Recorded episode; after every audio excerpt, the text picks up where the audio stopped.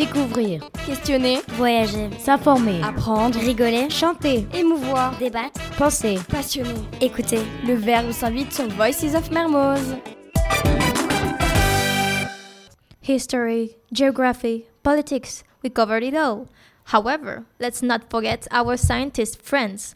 Let's talk about the importance of science through a little play with Penelope, Maeve, and Ilou.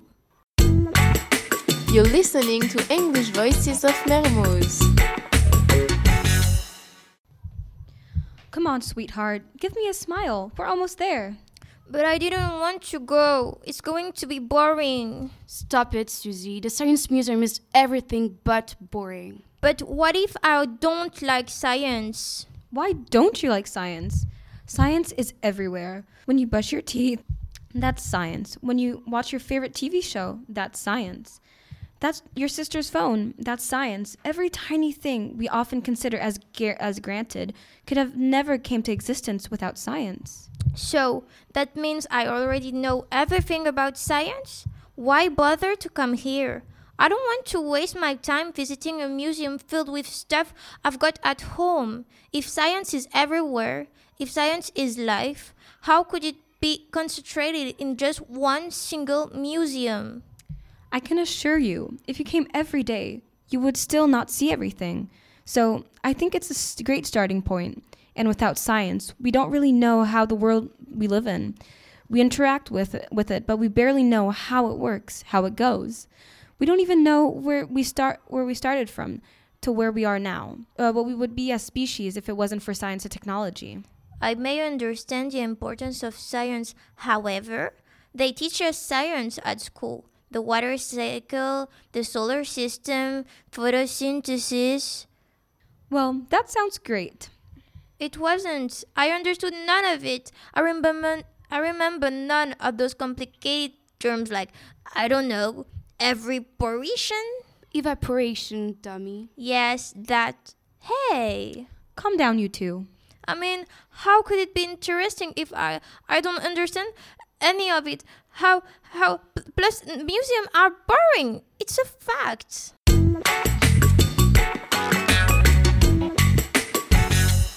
Barbara, since you worked here this summer, explain to your little sister what makes science the science museum so great. Well, working with other science lovers like me was pretty great. It's great environment, interacting, meeting people. We all came together like a big community. But you meant as a visitor, right? Obviously. Right. I think you'll love the Wonder Lab. It's practical things so you can experiment. And you know, it's upstairs, so you get to experiment with life, magnets, thing with gravity, everything.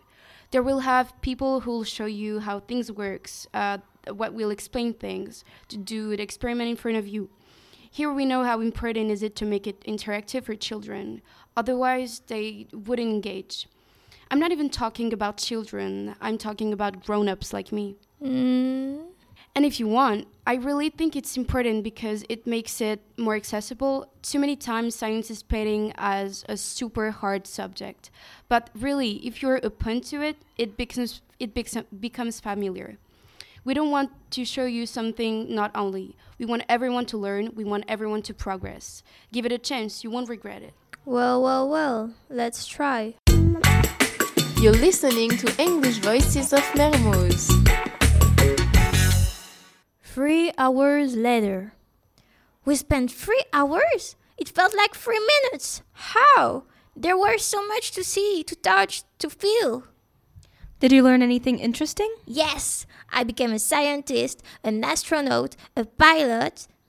And you, mom? As always, I discovered a new way of seeing the world. Anything to add, sweetheart?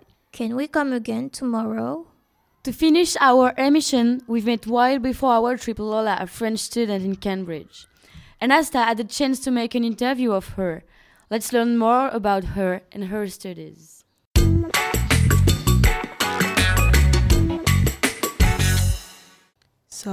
Before going to London for a school trip, we talked through Skype with Lola, uh, who told us about her curriculum by answering our questions. So, Lola is a French young lady, age of 21.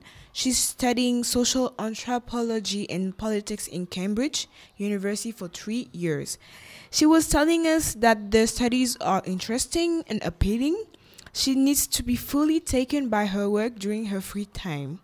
By the way, little fact being a student in Cambridge doesn't allow us to have a part time job. Before, she was in France pursuing the international system. We asked her about her lifestyle. She said that the way of teaching was a little different from the former preparation she did in France. Professors are more open to debate in Cambridge, and also, um, in parallel in parallel to what we all think, students have sometimes fun, organize parties and social events from time to time. But added that the living cost in England is quite expensive. Um, then we talked about UCAS um, and how to apply to Cambridge. She precised that you need good grades. The personal statement is really important to describe ourselves and show why they could and should take us instead of others. Before applying, she started by a year in prep school in France. Then she went in Cambridge. For the moment, she doesn't really know what she will do later, but otherwise, even though Cambridge is, was very difficult to access, once in it, it's a great formation that gives a lot of opportunities.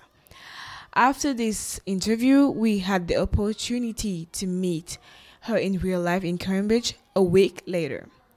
This interaction with Lola permit us to know more about Cambridge and to break the myths. At the very end of our trip, we had the chance to do London by night before going back in Dakar. The London trip was a very nice trip where we had the chance to improve our general culture, discover, meet new people, and even learn more about ourselves.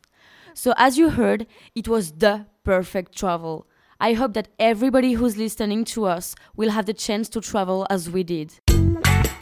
You're listening to English Voices of Mermoz. Thank you, fellow classmates. You made our emission so interesting and our audience envious and motivated to make another trip.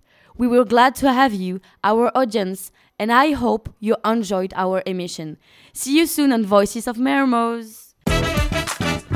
Découvrir, Questionner, voyager, s'informer, apprendre, rigoler, chanter, émouvoir, débattre, penser, passionner. écouter. Le verbe s'invite sur Voices of Mermoz.